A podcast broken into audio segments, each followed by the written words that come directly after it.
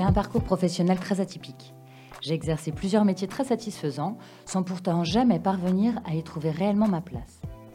C'est probablement la raison pour laquelle ce podcast me tient particulièrement à cœur. Qui sont ceux qui trouvent leur place? Que font-ils? Quelles sont les tâches quotidiennes de mes invités?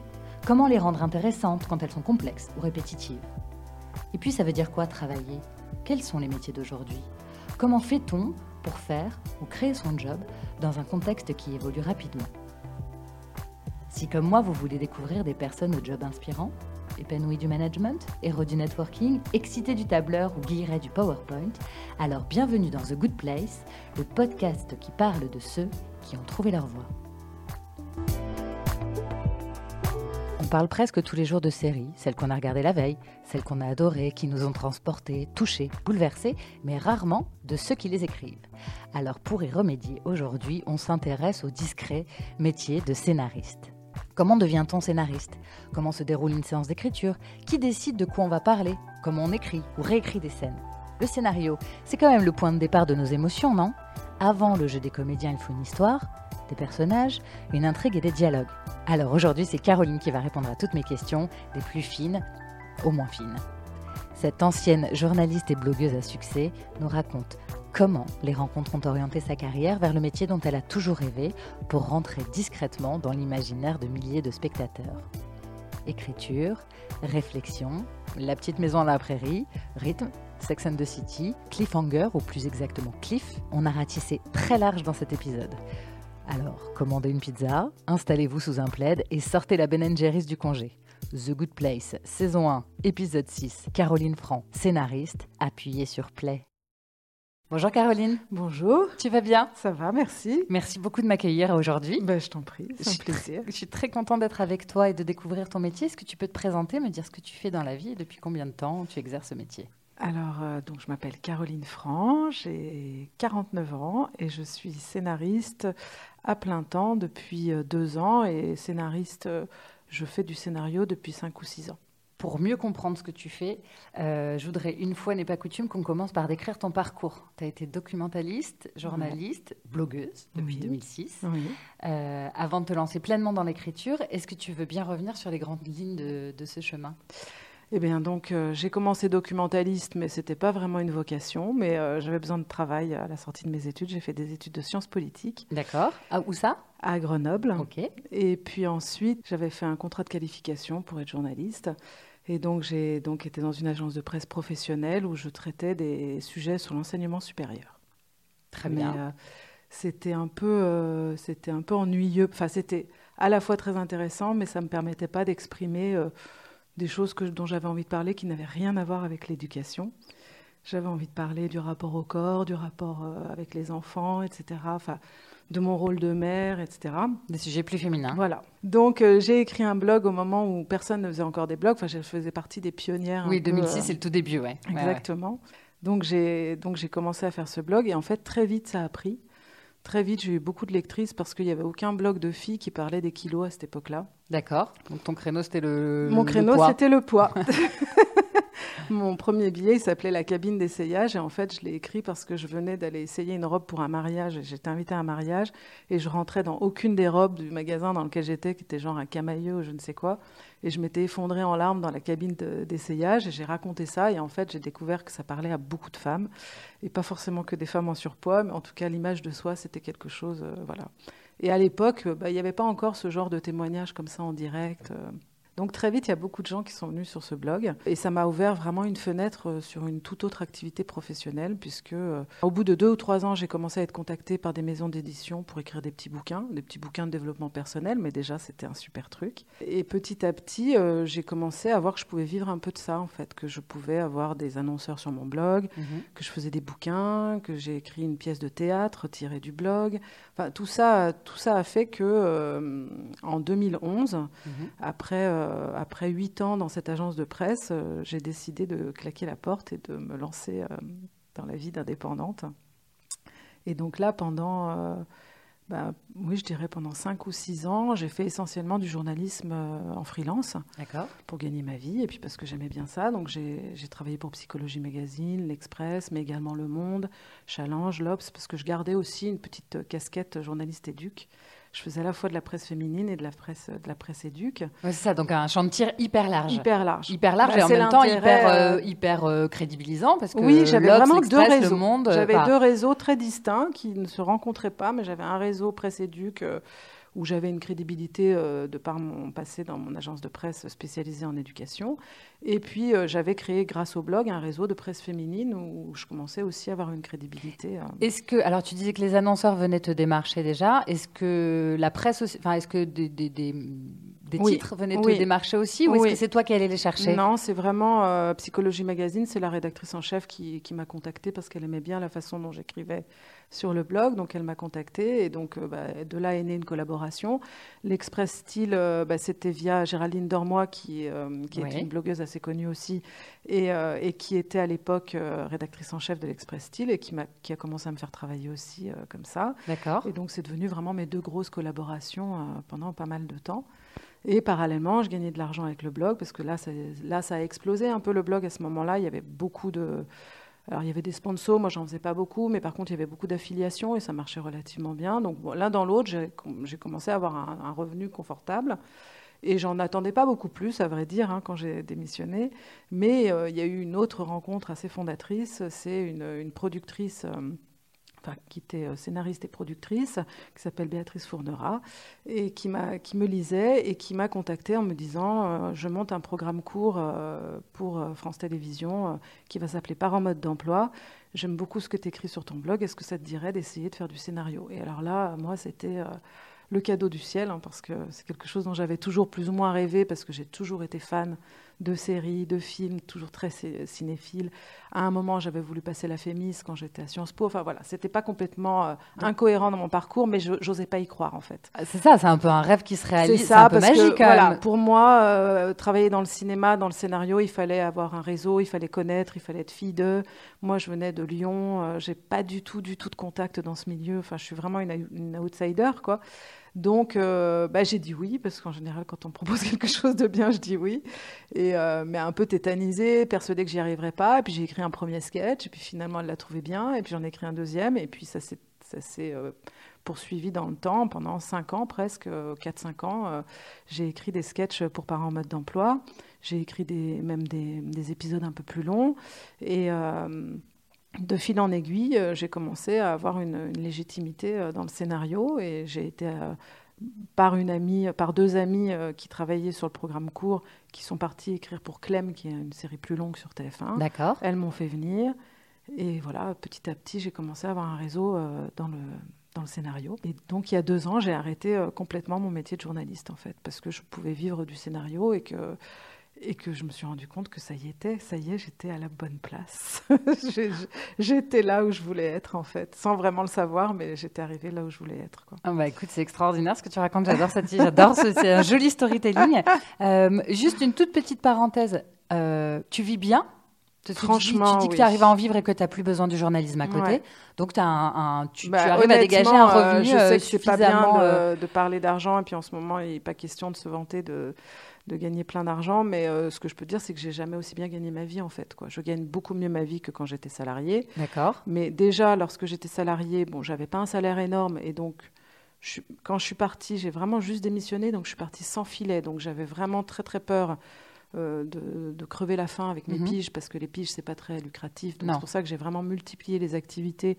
Je faisais à la fois de la pige, je faisais des billets sponsorisés sur mon blog s'il fallait, je faisais euh, des bouquins. Enfin voilà, je multipliais les sources de revenus et j'ai commencé à avoir un revenu plus important que lorsque j'étais salarié. Et aujourd'hui, en tant que scénariste, je fais partie des privilégiés qui euh, bah, qui gagnent plutôt bien leur vie. c'est très confortable, mais avec une précarité, hein, parce qu'on ne sait jamais de quoi demain est fait. Mais, euh, mais j'ai du travail et, en fait, le scénario, euh, quand on a du travail, ça paye bien. Quand on n'a pas de travail, évidemment, ça paye pas. Mais quand on a du travail, c'est plutôt un métier assez lucratif. Malheureusement, il y a peu d'élus, quoi. C'est ça le problème. Bon, écoute, nous, on est là pour raconter des, des, histoires de gens qui sont bien dans leur travail, dans leur métier et dans leur, euh, et dans leur passion. Et si en plus, euh, il y a des gens qui en vivent bien, eh ben, tant mieux. On est là pour encourager les autres aussi. C'est ça. Et puis moi, le message que je voudrais passer, outre le, les revenus de scénariste, qui encore une fois sont très fluctuants et très variables d'une personne à l'autre, mais c'est que on a parfois peur de quitter un, CDI en se disant euh, c'est complètement inconscient, je ne vais pas gagner ma vie autrement, etc. Et en fait, c'est possible, quoi. C'est possible. Il faut juste, euh, bon, il y a un peu d'huile de coude, il faut y aller, hein. il faut pas, il faut travailler, il faut être, euh, il faut prendre des initiatives tout le temps quand on est seul euh, à son compte. Mhm. Mais, mais en tout cas, c'est possible, quoi. Et je trouve que c'est important de le dire, quoi. Et ben voilà, on l'a dit, on l'a dit. Alors j'ai beaucoup de questions sur l'écriture. Donc tu écrivais pour donc en tant que journaliste pour ton blog, écrire pour un, un scénario il y a beaucoup de dialogues. C'est pas mm. tout à fait la même écriture que celle que tu peux euh, pratiquer au quotidien euh, sur les supports que tu utilises. Comment tu as fait le switch euh, entre justement ces premiers sketchs, je peux dire sketch Oui, bien sûr. Pour par mode d'emploi. Donc on peut dire que par d'emploi. Par, bah, ah, j'ai du mal à hein. dire. Tu peux dire PME. mode d'emploi. c'est une série qui a été diffusée donc du coup sur France 2 et ensuite France 3. Et, ensuite France 3 avec Alix Poisson et Arnaud Ducret. Absolument, la première euh, saison. Après, il y a eu des saisons avec d'autres euh, acteurs, mais effectivement, c'est eux qui étaient les plus emblématiques. Euh. Voilà, et donc du coup, c'était des histoires de famille, de parents, des petites scènes. Exactement. Un programme court. Exactement. Voilà. Donc, comment tu as réussi à transformer, enfin, en tout cas, à faire le passage entre j'écris un article, même si c'est du langage parlé, puisque sur le mhm. blog, tu racontes un peu ta vie mhm. comme un journal, etc. D'ailleurs, je vais je refais une parenthèse, on n'a pas donné le nom de ton blog. mais C'était Pensée by Caro. Il existe toujours, mais ça fait un petit moment que j'ai rien écrit pas. dessus. D'accord. J'ai plus trop le temps, mais, en tout cas, toujours. voilà, pour aller voir un peu le, style, ça donne une idée. Et moi, je trouve que c'est très enlevé et très agréable à lire. Sympa, merci. Reprenons. Comment tu as fait donc ce, Quelle technique pour écrire euh, des sketchs? Bah, en fait, je, dirais que le, trait d'union, ça a été le blog, justement. C'est-à-dire que j'avais une écriture très journalistique euh, pour mon métier de journaliste, mais dans le blog, je m'autorisais beaucoup d'autres formes d'écriture. Je faisais déjà des petits sketchs, en fait, un peu comme M. Jourdain faisait de la prose, sans, savoir, sans le savoir. Euh, j'ai commencé à faire des petits sketchs avec, euh, en, en reprenant des anecdotes avec mes enfants ou avec mon mari ou avec des amis ou en inventant un peu parce que c'était de l'autofiction donc euh, mhm. parfois j'exagérais mais tout ça pour dire que sur le blog je me suis autorisé une écriture qui était déjà beaucoup plus proche de, la fiction mhm. et euh, avec des formes qui n'étaient pas uniquement euh, des billets à la première personne mais parfois effectivement presque des mini nouvelles ou donc en fait je crois que je m'étais entraînée sans le savoir du coup, le sketch, c'est pas mal aussi parce que c'est une première étape vers le scénario. Euh, c'est très court, hein, mhm. C'est une page, et c'est juste du dialogue. Et ça, le dialogue, finalement, je savais déjà un peu le faire, quoi, en, l'ayant fait un peu sans le savoir sur le blog. Et ensuite, quand il a fallu passer à des formes plus longues, Là, il a fallu que j'apprenne sur le tas, hein, parce que j'ai pas fait de formation. D'accord, justement, j'allais te demander, pas de formation complémentaire. J'ai appris grâce aux gens avec qui j'ai travaillé, euh, grâce à des co-auteurs qui étaient un peu plus expérimentés que moi. Euh, euh, je pense aussi que le fait d'être une droguée euh, de séries et de films depuis toujours, je pense que instinctivement, je, connaissais certains ressorts dramaturgiques, je connaissais. il y a un rythme aussi. Il y a un rythme d'écriture. Je sais que dans les séries, moi je suis vraiment sérivore, donc je, sais que dans un épisode de 52 minutes, il y a euh, ce qu'on appelle des cliffs, c'est-à-dire des, moments où l'action rebondit, où il y a du suspense, qui sont faits pour que les gens restent, hein, en fait. Euh, ça, je le sais. Donc, euh, je, instinctivement, je me suis, j'ai pris vite l'habitude d'en écrire aussi, de savoir qu'on ne pouvait pas raconter une histoire d'une manière très linéaire, qu'il faut des rebondissements, qu'il faut qu'il y ait des moments de mystère, de suspense, de révélation, etc. Mmh. Mais c'est vrai que tout ça, ça a été vraiment sur le tas, quoi. D'accord. Ouais. D'accord. Alors, euh, c'est quoi le point de départ de l'écriture d'un scénario? Est-ce que tu dresses d'abord, est-ce qu'on dresse d'abord le portrait robot des personnages? Euh, Est-ce que euh, on définit leur identité comme quand on voit dans une série un flic qui va dresser le portrait robot et visuellement et avec mmh. plein de petits éléments de, de, voilà ma phrase est pourrie. non non mais je vois très bien. ben, alors il n'y a, a, pas qu'une seule réponse. Je dirais que en tout cas quand on admettons qu'on parle d'une série, qu'on veut créer une série, on va devoir créer ce qu'on appelle une Bible. La Bible, c'est un document qui va faire un peu une fiche d'identité de la série. Et dans cette Bible, on va avoir d'abord ce qu'on appelle un pitch, qui va faire quelques lignes et qui va, qui va donner le ton de l'histoire, enfin, qui va donner l'histoire qu'on veut raconter. Par exemple, je dis n'importe quoi, hein, mais euh, cette série, c'est l'histoire euh, d'une jeune interne qui arrive dans un hôpital à Seattle et qui couche avec son patron euh, sans savoir que c'est son patron. Ça, c'est le pitch de Grey's Anatomy, par oui, exemple. Oui, j'allais te dire, je le connais ce pitch. donc, donc voilà, et derrière, donc il y a le pitch, et ensuite, là où tu as raison, ton instinct est le bon, c'est que on aborde souvent une histoire par ses personnages. Et, donc, on va prendre chacun des personnages et le décrire. Euh, hum, je sais pas, Sylvie, 32 ans, elle est blonde, elle a, je sais pas, elle est orpheline et elle cherche sa mère qui l'a abandonnée. D'accord. Oui, oui, ok, ok. voilà, ça, ça va être son, ce qu'on appelle son arche Mhm. dans, dans la série. ça va être, voilà, qu'est-ce qu'elle va faire, cette Sylvie, pourquoi elle est là et quel est son objectif, quels vont être ses obstacles. Et en même temps, on va décrire sa personnalité, euh, sa- ce qu'on appelle la backstory, c'est-à-dire ce qui lui est arrivé avant qu'on la rencontre dans la Mhm. série et, euh, et ce qui va lui arriver pendant toute la série. Et on fait ça pour chacun des personnages. D'accord. Ça s'appelle un arche. Ça s'appelle les arches des personnages. Les ça. arches. Une biographie, en fait. Voilà, Un une peu. biographie, Ouais. mais avec un, un côté évolutif. C'est-à-dire que dans une série, les personnages, on les prend à un point A et on les emmène à un point B à la fin. Mhm.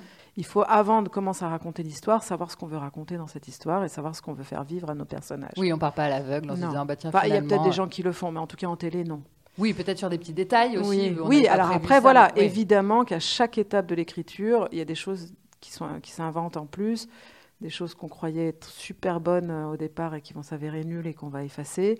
On réécrit 12 000 fois une histoire avant qu'elle soit prête à tourner. D'accord. euh, Alors, le point de départ, qui décide de tout ça? Est-ce que euh, ce que vous mettez dans la Bible, c'est vous, les scénaristes, euh, qui, la, qui la nourrissez? Est-ce que c'est une demande de la prod qui dit voilà, on sait ce qu'on veut euh, Mhm. On sait ce qu'on veut, on veut l'histoire de euh, ce médecin qui, arri- qui, qui va Mhm. quitter son pays ou qui va quitter Mhm. sa région pour aller travailler dans un hôpital et puis, euh, Mhm. et puis voilà, et débrouillez-vous avec tout ça. Est-ce qu'on a déjà le casting? Est-ce que tu écris en fonction de l'acteur euh, qui va jouer le rôle? Euh, Voilà. Qui, Alors, il, y a beaucoup de il y a beaucoup de questions et encore une fois, euh, c'est un peu, je vais faire de- une réponse les deux, mon capitaine, mais tout dépend du contexte. Soit tu, tu es toi à l'initiative d'une série que tu veux faire- créer et donc là, c'est pas la prod qui va te demander quoi que ce soit, c'est toi qui vas dans ton coin travailler à un projet de série et quand tu le jugeras assez mature pour être envoyé, tu vas l'envoyer aux productions ou à ton agent qui va l'envoyer à des prods D'accord. et, et là, après, la prod, une fois qu'elle aura lu, si elle est intéressée, elle va donner son avis et te dire bon, le principe m'intéresse, mais ça, ça me plaît moins. Enfin, par Mhm. principe, de toute façon, il y a des choses qui n'iront pas. Euh, ça, c'est ce qu'on appelle dans le, jargon euh, le dev, le développement, en fait. hein. c'est des projets de développement qui ont très peu de chances d'aboutir, hein, on va pas se le cacher, c'est assez difficile. Euh, et puis l'autre cas de figure, c'est que tu es contacté ou tu as candidaté par une prod pour écrire sur une série déjà existante. Généralement, les scénaristes font les deux. Moi, j'ai des projets en développement personnel Mhm. et je travaille sur des commandes euh, qui, là, sont des programmes qui existent. Euh, bon, par exemple, la série Clem, qui, passe, qui est diffusée sur TF1 depuis 10 ans, c'est une- sur laquelle je travaille beaucoup. C'est une série qui existe, dont les personnages existent déjà. La Bible a déjà été écrite il y a bien longtemps. Et moi, quand j'arrive, on me demande d'imaginer ce qui va se passer dans la prochaine saison. D'accord. Euh, mais j'ai des impératifs euh, assez stricts parce que les personnages, ils existent déjà, parce que telle histoire a déjà été racontée, donc il faut en raconter une qui soit inédite, etc. Et donc là, on est moins dans un processus créatif euh, solitaire et on est plus dans un travail d'équipe avec le producteur. Et pour ce qui est du casting, sur une série qui existe déjà, Oui. Oui, en effet, tu écris avec les acteurs en tête parce qu'ils existent déjà. Sur une série en développement, euh, je crois qu'on fait tous à peu près pareil. euh, on on s'imagine des comédiens parce que c'est beaucoup plus facile d'écrire en ayant quelqu'un en tête. D'accord. Donc, en Tu général, visualises, tu en fait. visualises et évidemment, tant qu'à visualiser, bon, on va visualiser des gens qu'on aime beaucoup. Tu qui visualises qui, toi?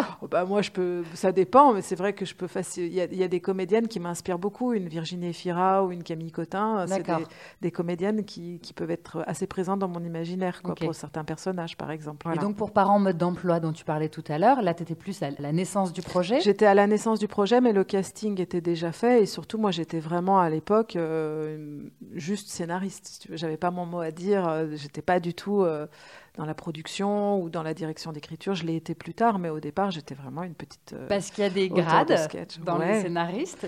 Ah bah sur des projets, sur des programmes courts par exemple, oui. Enfin, en, en l'occurrence sur Par en mode d'emploi, on était tous à égalité les scénaristes, mais je sais que sur des programmes comme Scène de ménage ou En famille sur M6, il y a des il y a des grades, il y a les auteurs débutants, les auteurs confirmés. euh, ouais, Et pourquoi il y a plusieurs euh, auteurs pour donner un peu d'énergie, pour que ce soit ouais, plus, euh, plus vivant, plus... C'est assez rare en télé d'écrire seul sur un épisode en effet de série parce qu'en fait, euh, écrire seul, euh, c'est se priver quand même d'une confrontation avec un autre auteur, c'est se priver de la possibilité de tester ses idées, de rebondir sur les idées des autres, euh, et moi, c'est ce que j'aime aussi dans ce métier, quoi. Parce que seul, finalement, on se contredit pas beaucoup, quoi. Alors, justement, raconte-moi, donc tu écris à plusieurs, là où pendant des années tu écrivais toute seule. Ouais. Comment ça se passe, euh, cette collaboration Déjà, avec qui tu travailles? Est-ce que tu connais les gens euh, avec qui tu vas coécrire avant de, avant, avant de le faire Ouais. Euh, Est-ce que c'est comme un rencard C'est comme un date? Ouais. Est-ce qu'il faut que ça fit Il faut qu'il y ait des Ouais. affinités? Euh, Comment ça se passe, cette, euh, cet échange? Eh bien, euh, là aussi, hein, il y, a- y y pas mal de situations différentes. Je dirais que plus tu avances dans le métier, plus tu as la possibilité de choisir tes co-auteurs parce que tu les t'en connais. Mais c'est vrai qu'au départ, euh, j'ai eu pas mal de co-auteurs que je ne connaissais pas, qu'on m'a pas imposé, mais en tout cas qu'on m'a présenté. Et là où je te rejoins, oui, c'est un, vrai processus de date. Béatrice Fournera, justement, qui m'a un peu, euh, qui m'a marraine de scénario, a l'habitude de dire c'est un peu comme faire l'amour avec quelqu'un, d'écrire avec quelqu'un. Il y a des gens avec qui ça match et des gens avec qui ça matche pas. Et la, comparaison avec le fait de faire l'amour, elle, elle, elle va plus loin. C'est que tu te mets à nu quand tu écris avec quelqu'un. Oui. Et puis, euh, et puis c'est pas facile de sortir des idées parce que tu peux avoir peur qu'elles soient débiles. Et il faut avoir une certaine intimité avec la personne en face pour oser en fait donner une mauvaise idée et pour oser dire euh, des choses euh, qui seront peut-être pas retenues. Et en plus, euh, l'écriture scénaristique, elle se, en tout cas moi, la façon dont je la travaille, et souvent mes co-auteurs sont un peu comme moi, euh, c'est pour ça que je les aime bien, c'est qu'on est beaucoup dans la digression. En fait, on fait beaucoup de digressions quand on parle. On va parler de nous, on va parler de notre passé, Mhm. d'anecdotes qui nous sont qui nous sont arrivées. Et c'est généralement comme ça qu'on trouve une idée pour le pour notre histoire. Mais donc pour parler de soi, il faut quand même connaître un peu la personne et avoir confiance, quoi. Oui, pour se lâcher et pour, euh, Donc, pour s'ouvrir. donc c'est une relation qui est assez particulière, qui est, qui est une relation évidemment platonique, hein, euh, mais qui est une, une relation quand même de, de confiance et très intime. Et pour répondre à ta question, euh, oui, euh, ça m'a ça m'a changé de pas mal d'années d'écriture en solitaire. Mhm. Et en fait, j'aime beaucoup ça parce que à la fois moi, je suis assez solitaire et donc j'aime écrire toute seule. Et en même temps, j'aime aussi les gens. Donc, en fait, c'est un bon compromis parce que tu passes beaucoup de temps à parler avec ton co-auteur. Mais il y a un moment où chacun, chez soi, écrit. On ne peut pas écrire à quatre mains, quoi. Donc, euh, Donc concrètement, la phase d'écriture se fait séparément. En fait, vous se vous fait vous en général, on, voilà, on se partage le document. On va se dire, tiens, tu fais l'acte 1, moi je vais faire l'acte 2, ou tu t'occupes de tel personnage, ou- et ensuite on se relie, et puis on repasse l'un sur l'autre. On, on fait des passes, c'est comme ça qu'on on se le dit, on fait une passe l'amour. l'autre. On fait l'amour, c'est assez drôle parce que même dans la façon de se dire les choses, on dit, bon, bah, je repasse sur toi, ou tu passes sur moi. Mhm. Enfin, bon, évidemment, encore une fois, c'est vraiment en tout bien, tout honneur, mais euh, mais il y a vraiment ce côté-là, ouais, c'est chacun son tour, quoi. Donc en fait, pour moi, c'est vraiment le, compromis idéal. Comment tu vis tu as parlé de l'intimité et de la confiance qu'il fallait qu'il y ait entre, entre vous. Comment tu vis justement cette critique par rapport à tes mots, par rapport à tes phrases? Parce Mhm. que y a... c'est pas que des mots, c'est aussi un Non, ressenti, quelque on chose donne qui, beaucoup de soi. qui va te faire, euh, toi, où tu, tu peux trouver que c'est canon ce que tu as fait et l'autre va Bah te oui. dire ouais, bof. Ouais. Comment tu supportes cette, euh, cette critique-là? Alors, soit de ton co-auteur, soit de la production qui va Mhm. dire, euh, je sais pas, est-ce que c'est des scènes qu'on a vues dans les films et qui vont vous jeter Ah le ouais, scénario ouais. à la figure et Ils vous dire non, mais sans déconner, littéralement, mais oui, oui, je pense que pour euh, faire ce métier, il faut quand même avoir le cuir un peu solide. Il faut euh, accepter la critique. Un bon co-auteur, c'est quelqu'un qui sait dire les choses avec délicatesse. Et ça, ça, ça- ça compte aussi dans le fait qu'un co-auteur devient un co-auteur qu'on apprécie beaucoup. On peut dire, euh, je trouve que là, ça marche moyen, euh, plutôt que, franchement, je pense que tu as écrit avec les pieds, c'est nul. quoi. En fait, tant que c'est fait avec bienveillance, ça passe. Et puis, bah, les producteurs, c'est pareil. Il y a des producteurs qui sont pas délicats et on n'a pas forcément envie de retravailler avec eux.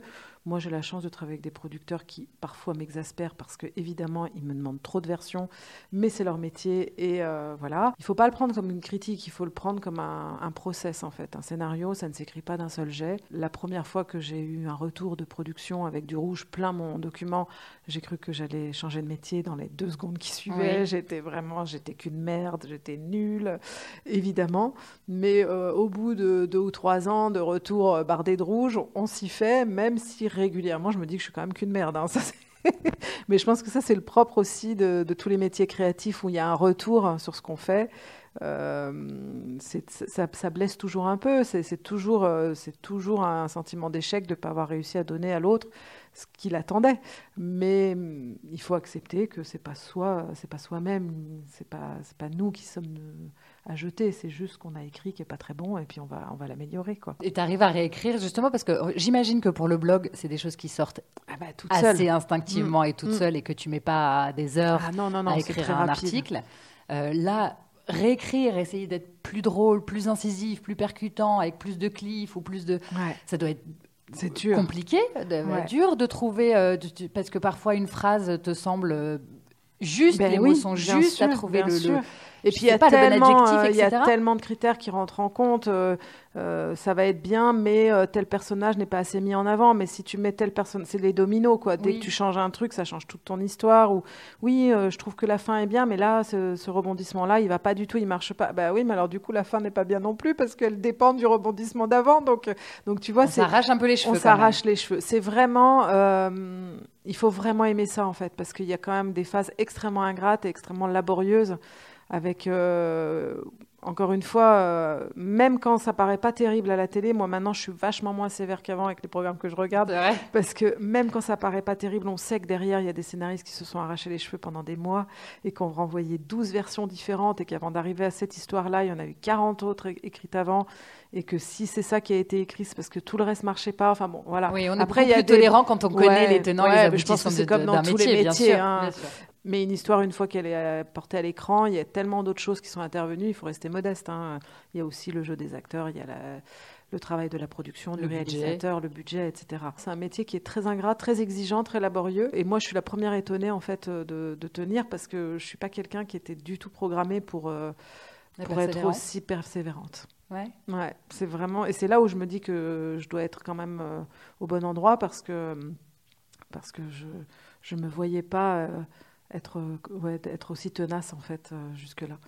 Euh, lorsque j'étais journaliste et qu'un article me faisait chier euh, à écrire, j'étais beaucoup moins consciencieuse. Quoi. Là, je, sais pas, j'ai à cœur vraiment de me prouver que, que ouais, je, je suis au bon endroit. Quoi. Et puis parce que euh, c'est rarement 20, c'est-à-dire que oui, on fait 20 versions, mais généralement la 21e, on se dit ça y est, là j'y suis. Quoi. Et là, c'est jouissif. Quoi. Les mots sont très importants dans ce que mmh. tu fais. Est-ce que euh, tu as un dictionnaire, un dictionnaire des synonymes? Est-ce qu'il y a une, un, un, site euh, internet où tu vas je sais pas, trouver euh, bah, des mots, des idées, ou est-ce que c'est ailleurs le, dictionnaire des synonymes, je m'en servais beaucoup quand j'étais journaliste, parce qu'il y a un moment où tu peux plus répéter tout le temps, il déclare que, il dit que, donc tu cherches des, mhm. synonymes pour tous ces mots-là, etc.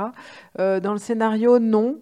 Euh, je dirais que ce qui me, ce qui me nourrit beaucoup, c'est que j'ai deux grands qui ont 20 ans et qui ont un langage très contemporain, une petite, une plus jeune, en tout cas, qui a 12 ans et qui est aussi vraiment dans vraiment dans le cliché de l'adolescente, etc. Et donc, bah, je suis nourrie vachement de d'eux pour ce qui est du langage des jeunes, etc. Je suis une grande lectrice, donc euh, je pense que malgré tout, euh, voilà, il y a du vocabulaire qui, que j'ai ingurgité depuis que je suis petite. Et puis, euh, toutes les séries et les films que je regarde m'inspirent beaucoup. Donc, on, réécrit toujours la même histoire. Hein. Je veux dire, on mm. n'a pas inventé grand-chose depuis Racine ou euh, Corneille ou euh, tout ça. Donc, on est, euh, on est toujours à peu près dans les mêmes schémas. Après, il suffit de rajouter ses propres inventions, ses propres situations. Mais, mais quand j'écris, non, j'ai pas de, je ne me sers pas de dictionnaire. Je, quand j'écris des dialogues, j'ai tendance à les dire à voix haute pour voir si ça sonne bien. Est-ce que vous faites, enfin, j'imagine que vous faites, c'est ce qu'on voit aussi dans les films souvent, des séances de lecture mm-hmm. Comment ça marche? Est-ce que c'est pour un épisode, épisode après épisode? Oui, généralement, épisode après épisode. On a ce qu'on appelle d'abord une lecture avec le réalisateur. Donc là, le réalisateur va commencer, euh, c'est le moment où ton bébé commence à t'échapper un peu. D'accord. Où le réalisateur va commencer à regarder le scénario en imaginant les images qu'il va mettre dessus, parce que nous, on est là avec des mots, mais lui, il est déjà en train de penser aux images. Et donc, il va regarder ce qui marche, ce qui ne marche pas. On va lire ensemble, il va faire des propositions. Ça, c'est dans un monde idéal où on travaille bien avec le réalisateur. Mhm. Puis, euh, il y a aussi des contraintes de production qui arrivent à ce moment-là, avec tel décor qui finalement ne va pas être disponible, tel comédien qui était dans cette scène, mais qui finalement tourne autre chose ce jour-là, donc il ne pourra pas être là. Enfin, voilà. Donc, on, doit, affronte la réalité on affronte la réalité des choses, et c'est un deuxième boulot, mais euh, voilà, c'est comme ça.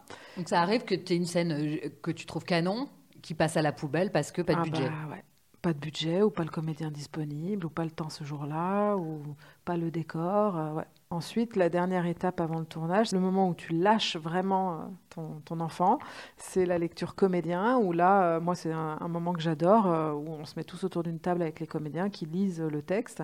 Et là, on voit si les mots vont bien dans leur bouche et si, euh, euh, et si, parfois il y en a certains qui trouvent une formulation qui est plus adéquate et on va la, on va la prendre plutôt que celle qu'on a écrite. Ou, ou, là, on va expliquer à tel comédien que non, il faudrait plutôt qu'il le fasse comme ci ou comme ça, même si euh, ensuite c'est vraiment le rôle du réalisateur de donner les intentions de jeu, etc. Ça se fait dans quel cadre? Vous voyez dans un bureau dans un, En général, c'est dans, dans des grandes salles de réunion de, de, prod, pas très glamour, hein, souvent à Boulogne, ou c'est pas forcément des endroits qui font rêver.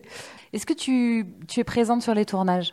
Bah, là, pour le coup, ça, ça, sort de, ma, de, mon, de mon domaine de, de compétences, en mmh. fait. Mais moi, j'aime bien y aller. On est, on est généralement convié par la prod. Hein, donc, euh, moi, je, c'est rare que j'y aille pas au moins une fois, quoi, euh, juste pour, pour voir les comédiens, pour voir l'ambiance un peu du tournage on commence à tous se connaître. Au bout d'un moment, moi, Clem, ça fait cinq ans que je travaille pour cette série, donc je connais, le, je connais les réals, je connais la prod, je connais les connais régisseurs, les, les, équipes, quoi. Donc c'est toujours sympa d'aller faire. Oui, donc on t'accueille, mais en fait, ouais. on a, en vrai, on n'a pas besoin ah, de toi. Non. À ce moment-là, c'est une, une, fois que vous avez fait ces, ces ouais. différentes lectures, c'est le réalisateur qui Exactement. prend tout en main. Sauf si on m'appelle en urgence parce qu'il faut réécrire une scène, quoi.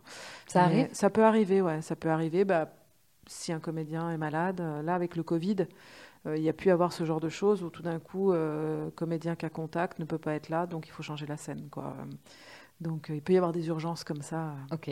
Scénariste, c'est un métier de l'ombre, où, là où les réalisateurs et les acteurs recueillent toutes les louanges de la part des mmh. spectateurs ou des critiques, ou pas de louanges d'ailleurs. Mmh.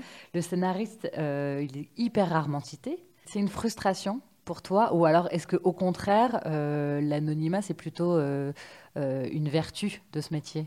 Je dirais qu'il y a deux choses en fait. Je pense que si on a envie d'être dans la lumière, il ne faut pas être scénariste. Parce qu'en effet, et puis c'est normal, moi la première, quand je regarde un film, je regarde le jeu des acteurs, je regarde la réalisation, et j'ai un peu envie de dire qu'une bonne histoire, enfin un, bon scénario, c'est un scénario qui se fait oublier, qui tout d'un coup est tellement bien écrit que la personne qui regarde le film ne se dit pas que ça a été écrit et se projette dans l'histoire. Donc euh, je trouve ça normal que le scénariste soit pas forcément la première personne à laquelle on pense quand on regarde une série ou quand on la critique ou un film, etc. Mais par contre, ce que je trouve euh, regrettable et, qui est beaucoup mis en cause en ce moment par les scénaristes euh, via un compte Instagram et Facebook qui s'appelle Parole de scénariste, c'est qu'il y a une vraie tradition en France d'appropriation du travail des scénaristes. C'est une chose de ne pas mettre en lumière les scénaristes, c'en est une autre de la part de certains réalisateurs ou de certains producteurs de dire que c'est eux qui ont écrit l'histoire. Ouais. Tu vois, il y a une nuance quand même. Mm -hmm. euh, donc, euh, moi, personnellement, ne pas être dans la lumière, ça ne me pose aucun problème. Euh, en revanche, euh, ben, je suis comme tout le monde. Si mon travail est approprié par quelqu'un d'autre, je me vais montrer les dents. Quoi. Oui. Et ça va pas être agréable. Mais euh, je tiens à dire que ça ne m'est jamais arrivé. Tu as entre les mains le destin de chacun des personnages que tu crées. Mm -hmm. Est-ce que tu as l'impression d'avoir un super pouvoir? Ouais. Ouais. Je crois que c'est vraiment ça que j'aime dans ce métier, ouais. c'est que tu as un peu pouvoir de vie et de mort sur tes personnages. Bon, toute proportion gardée, parce que les, les oui, producteurs ne sont pas forcément d'accord pour, que tu tues leur star. euh, mais, euh, mais en tout cas, tu peux quand même leur, leur faire vivre plein, plein de choses différentes. Tu donnes vie à des personnages quand même qui vont être incarnés par des vrais gens qui sont certes des comédiens à qui il va pas vraiment arriver ce que tu as écrit, mais quand même, ça va être filmé et tes idées euh, nées euh, sur un bout de papier ou lors d'une promenade où tu réfléchis à ce que tu vas raconter, tout d'un coup, elles s'incarnent. Quelques mois plus tard, après pas mal de larmes de sang euh, sur, euh, sur ton scénario, tu as le producteur qui t'appelle en disant Ça y est, j'ai trouvé le bar dans lequel ça va se jouer, ou c'est bon, on a pris rendez-vous avec les pompiers pour la caserne dans laquelle tel personnage va passer le test pour mm -hmm. devenir pompier. Et là, tout d'un coup, tu te dis Ah ouais, mais en fait, c'est concret. Et en même temps, ça semble tellement euh, ludique, quoi. Enfin, je veux dire, on sauve pas des vies quand on écrit des séries. Mais, euh, mais ça engendre quand même des choses assez concrètes, des dépenses assez importantes. Et euh, tout d'un coup, euh, il y a vraiment une caserne de pompiers qui va être mobilisée parce que toi, un jour, tu as eu l'idée que ton personnage allait devenir pompier. Au-delà de ça, on ne sauve pas des vies, mais je crois que le confinement et cette année qui vient de se passer prouvent qu'on a tous plus besoin que jamais d'histoire et de, de, de s'évader. Ça, sauve ça sauve un peu des vies en ce moment ouais, quand même, on en, en a fait, besoin. Ouais, histoires, ouais. Moi, euh, moi qui avais quand même pas un complexe d'infériorité, mais qui avait quand même vraiment la sensation de faire un métier de divertissement. Euh, bah, je crois que le divertissement aujourd'hui, euh, sans tomber dans la polémique de essentiel, pas essentiel, mais en tout cas, en tout cas, le divertissement, il, nous nourrit bien. Quoi, ouais, il a toute sa place. Il a, fait il a fait du bien. Est-ce que tu peux me raconter comment ça se passe une journée dans, la vie de Caroline bah, Une journée dans la vie de travail. Bah, alors depuis trois mois, je suis hyper fière de le dire, donc je le, je le dis euh, depuis trois mois tous les matins. La première chose que je fais, c'est que je mets mes baskets et que je vais marcher pendant une heure, et euh, parce que je suis vraiment pas sportive et euh, là je m'y tiens. Donc et en fait j'ai découvert que ça m'aidait beaucoup à avoir des bonnes idées derrière, ou en tout cas ça m'aère l'esprit et la marche me fait venir beaucoup de choses. Donc, euh, c'est devenu un espèce de rituel que j'espère garder.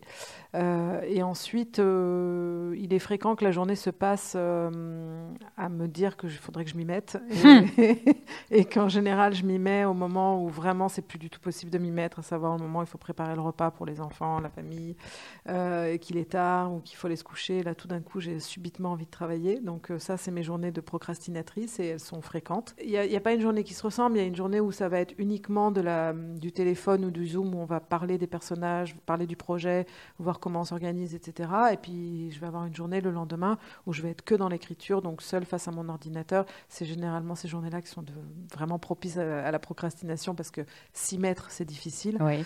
Et, euh, et, donc là, c'est des journées un peu de souffrance. Et puis, au bout d'un moment, je m'y mets. Et là, ça devient agréable parce que ça y est, ça vient. Donc, il y a beaucoup de, bah, de ce que j'entends, il y a beaucoup de culpabilité, de procrastination. Ouais. Comment tu arrives à revenir à l'écriture au moment où tu sais que tu dois livrer un, un bah, épisode ou en tout cas quelques répliques? Mais justement, ce qui est bien, c'est qu'il y a des deadlines en fait. Quoi.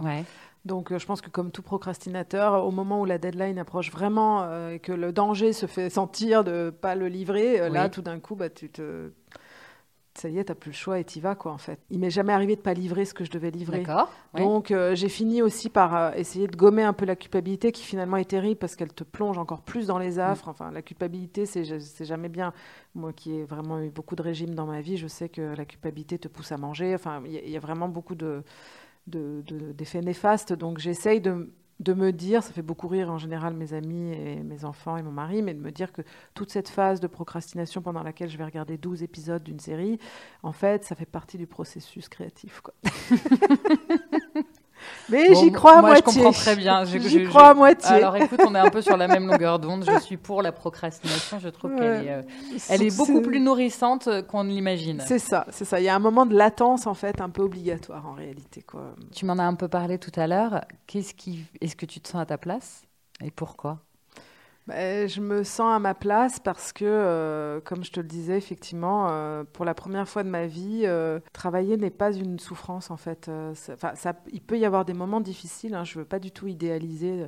Je pense que le travail idéal n'existe pas et que, mais même les moments difficiles ne me donnent pas envie d'arrêter en fait je vais le dire sur le ton de la plaisanterie en disant moi c'est bon, je change de métier, euh, j'en ai ras le bol, etc. Mais en vrai, non, et je lâche pas.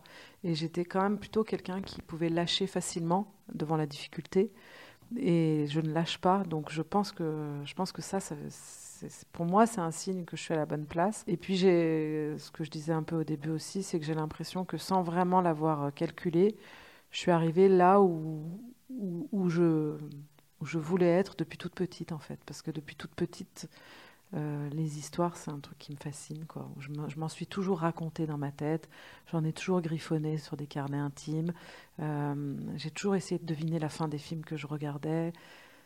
Donc euh, c'est quelque chose qui m'habitait depuis toujours en fait. Donc euh, ouais, je pense que je suis à la bonne place. Est-ce qu'une fois qu'on est à sa place, on y reste ou est-ce que justement ou est-ce que tout d'un coup ça peut se dissiper et on a envie d'autre chose? Je dirais que l'intérêt du, du métier de scénariste, c'est qu'il offre beaucoup de facettes. Donc euh, là où je te rejoins, c'est que quand on a fait pendant 3 ou 4 ans, on a travaillé pendant 3 ou 4 ans sur la même série, on peut avoir un effet de lassitude malgré tout. C'est pas parce qu'on se sent à sa place qu'on trouve tout génial dans ce qu'on fait. Euh, mais euh, mais l'intérêt du métier de scénariste, c'est que déjà, on travaille rarement sur les mêmes histoires. Donc, chaque mhm. nouvelle histoire, c'est un nouveau départ, c'est un recommencement. Euh, on peut avoir des ambitions de plus en plus grandes. moi, je sais que J'aimerais un jour écrire un long métrage, par exemple. Pour l'instant, j'écris que des séries euh, ou des unitaires pour la télé, et je trouve ça super. Et en ce moment, franchement, je crois qu'il y a plus de travail dans ce secteur-là. Mais, euh, mais je crois que comme tout scénariste, euh, j'ai le rêve secret d'écrire un film un jour. Donc ça, c'est quelque chose que je ne suis pas à l'aube de réaliser. Donc il y a beaucoup de choses que je n'ai absolument pas atteintes. C'est-à-dire que je voudrais surtout pas qu'on croie que je me sente euh, scénariste confirmé et arriver à, un non, niveau je, te rassure, je crois pas que ce soit ce qu'on ait entendu. parce que, vraiment, moi, je me sens encore très junior. Enfin, très mhm. paradoxalement, j'ai 49 ans, mais je suis assez junior dans ce métier. Et en même temps, j'ai la chance aussi, j'ai écrit un petit roman et j'ai adoré le faire. Donc j'ai la chance aussi d'aimer euh, écrire sous plein de formes différentes. Quoi. Oui, au-delà de scénariste, tu écris en fait. Ouais, au-delà de... Voilà, exactement. C'est quand même euh, le... En fait, mon parcours, il est un peu atypique et en même temps, il y a quand même un fil rouge depuis le départ qui est l'écriture.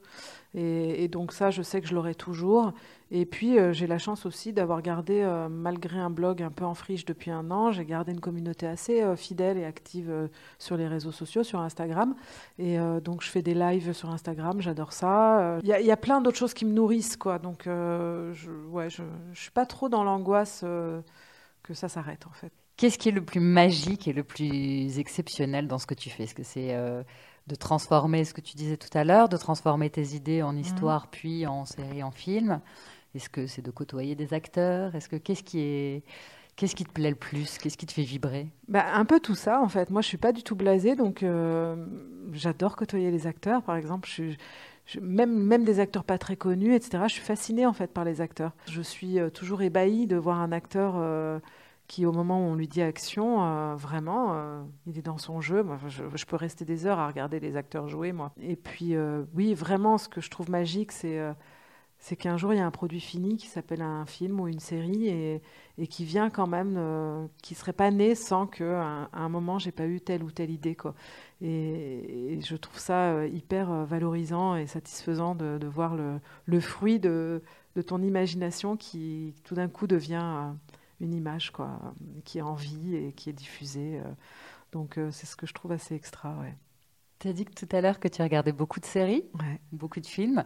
Qu'est-ce qui t'inspire le plus? Qu'est-ce qui t'a le plus marqué? Qu'est-ce qui est-ce qu'il y a une, deux ou dix séries ou, ou, films ou des, mhm. réalisateurs en particulier ou d'autres scénaristes du coup euh, qui t'inspirent plus que d'autres? Je dirais que je suis vraiment euh, vraiment sérivore donc il n'y a pas grand chose qui échappe à mon radar donc te dire euh, ma série préférée c'est impossible parce que si je commence à y penser, je vais te dire, bah, j'adore Grey's Anatomy parce que ça fait 15 ans que je la regarde, même si ça a l'air un peu sirupeux, j'adore ça.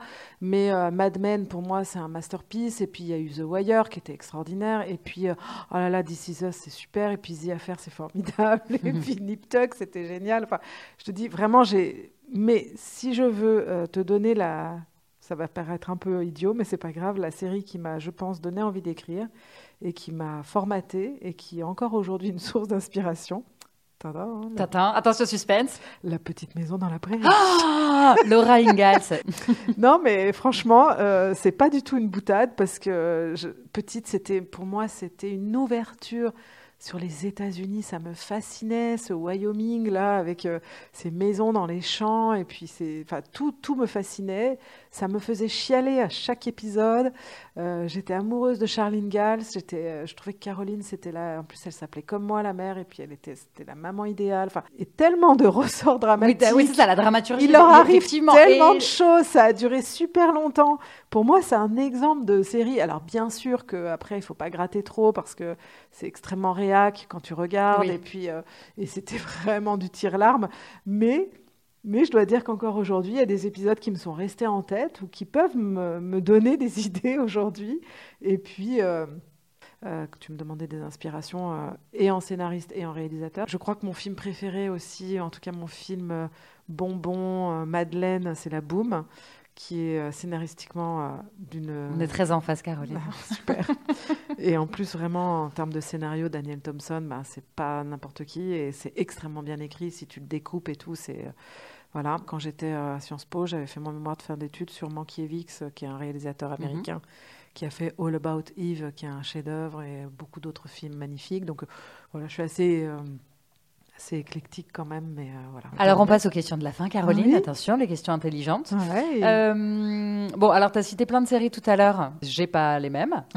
vas-y, vas-y, mais je suis sûre que je les aime On y va. C'est Downton Abbey ou Sex and the City? Ah là là, mais c'est un choix cornélien. C'est pour ça, que, exactement, c'est pour ça que je les pose. Bah écoute, j'ai. Il faut choisir. Hein. J'ai aimé les deux. Pas les deux. Je vais, bah, je vais dire euh, Sex and the City parce que là, il va y avoir la suite, j'ai vu, donc. Donc j'ai quand même bien envie de voir ce que ça donne, même si j'ai un peu peur de voir des actrices complètement marbrées et figées euh, et complètement. Et surtout, il supprime Samantha. Et en plus, il supprime Samantha, qui était quand même la plus drôle. Mais je vais dire Sex and the City parce que ça fait partie aussi des séries fondatrices pour moi. Mais je tiens à dire que j'ai adoré Tonton Abbey aussi. Moi aussi. Alors 24, 24 heures chrono ou Breaking Bad?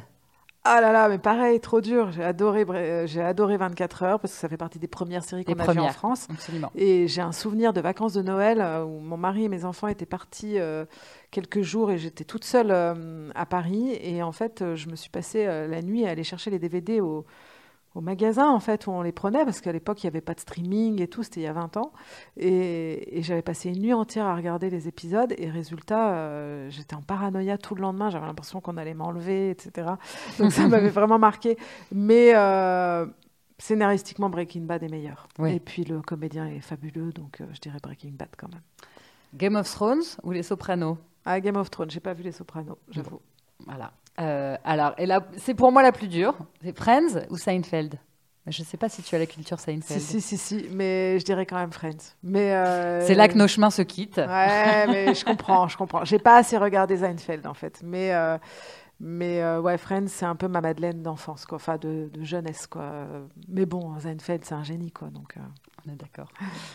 Alors, et Dallas ou Dynasty? Bah, Dallas. Je regardais pas Dynasty, je regardais que ton univers impitoyable. C'était l'univers impitoyable. Est-ce que tu as une idée du meilleur scénario de tous les scénarios d'un film que tu as vu? Franchement, un truc où vraiment tu t'es dit euh, le, mec qui a écrit ça, il est, il est fou, il est, il est brillant. Il est, bah, je dirais, c'est un peu bateau, mais je dirais Usual Suspect par exemple, quoi, qui est un film où, euh, pour moi, un scénario vraiment réussi, c'est un scénario qui t'emmène jusqu'au bout sans que tu sans que tu saches la fin, quoi. Et Usual Suspect, moi j'ai été surprise, par exemple. Donc euh, je trouve que scénaristiquement, c'est extrêmement bien euh, ficelé. Euh. Ouais, et puis bien associé avec la mise en scène. C'est ça, c'est ça. Ouais, ouais. Non, non, il y a un truc assez fou, quoi. Est-ce que tu as dans ton entourage une personne au moins aussi habitée que toi et que je pourrais inviter pour un prochain épisode? Eh bien, écoute, euh, je pense euh, notamment à une amie comédienne euh, qui s'appelle Ayam Zetoun et qui pourrait peut-être te parler de son métier pour changer. Après, j'ai plein d'autres amis scénaristes qui peuvent te parler de leur métier, mais peut-être que du coup, ça va être redondant. mais ouais, peut-être elle. Alors, va pour la comédienne. Tu me donneras ses, coordonnées en off. Et voilà, écoute, Caroline, je suis vraiment très contente d'avoir passé ce moment bah, avec toi. Euh, je suis très contente d'avoir euh, compris comment marche ton métier, comment on, écrit un scénario, euh, quelle est la pas très simple à expliquer, mais non, c'était moi j'ai trouvé très clair tout ce que tu bah, tout ce que tu m'as raconté. merci beaucoup. Mais bah, je t'en prie, merci à toi d'être intéressé à ce Et puis donc voilà, je recommande encore donc ton blog, euh, donc Pensez by Caro. Et, sur Instagram. C'est le même pseudo aussi sur Instagram. Et c'est le même pseudo sur Instagram. Voilà, si vous voulez en savoir plus sur Caroline et sur sa vie et eh ses ben, enfants. Ben merci beaucoup. Au revoir. Au revoir. Vous êtes arrivé au bout de cet épisode. Merci infiniment pour votre écoute. J'espère que cet entretien vous aura aidé à mieux comprendre ce métier. Ce podcast est un projet très personnel que j'espère voir grandir un peu plus chaque semaine. Alors si le cœur vous en dit, abonnez-vous et n'hésitez pas à donner votre avis et à me donner une note sur Apple Podcast. 5 étoiles, ce serait pas mal. C'est peut-être un détail pour vous, mais pour moi, ça veut dire beaucoup. Enfin, si vous voulez vous-même venir me raconter votre métier et me dire pourquoi vous vous y sentez à votre place, contactez-moi sur Instagram, The Good Place, le podcast. Pas de tirer, pas de point. The Good Place, le podcast. Je serai ravie d'en discuter avec vous. À la semaine prochaine pour une nouvelle rencontre. Et n'oubliez pas, votre place, c'est celle que vous décidez de prendre. Bye bye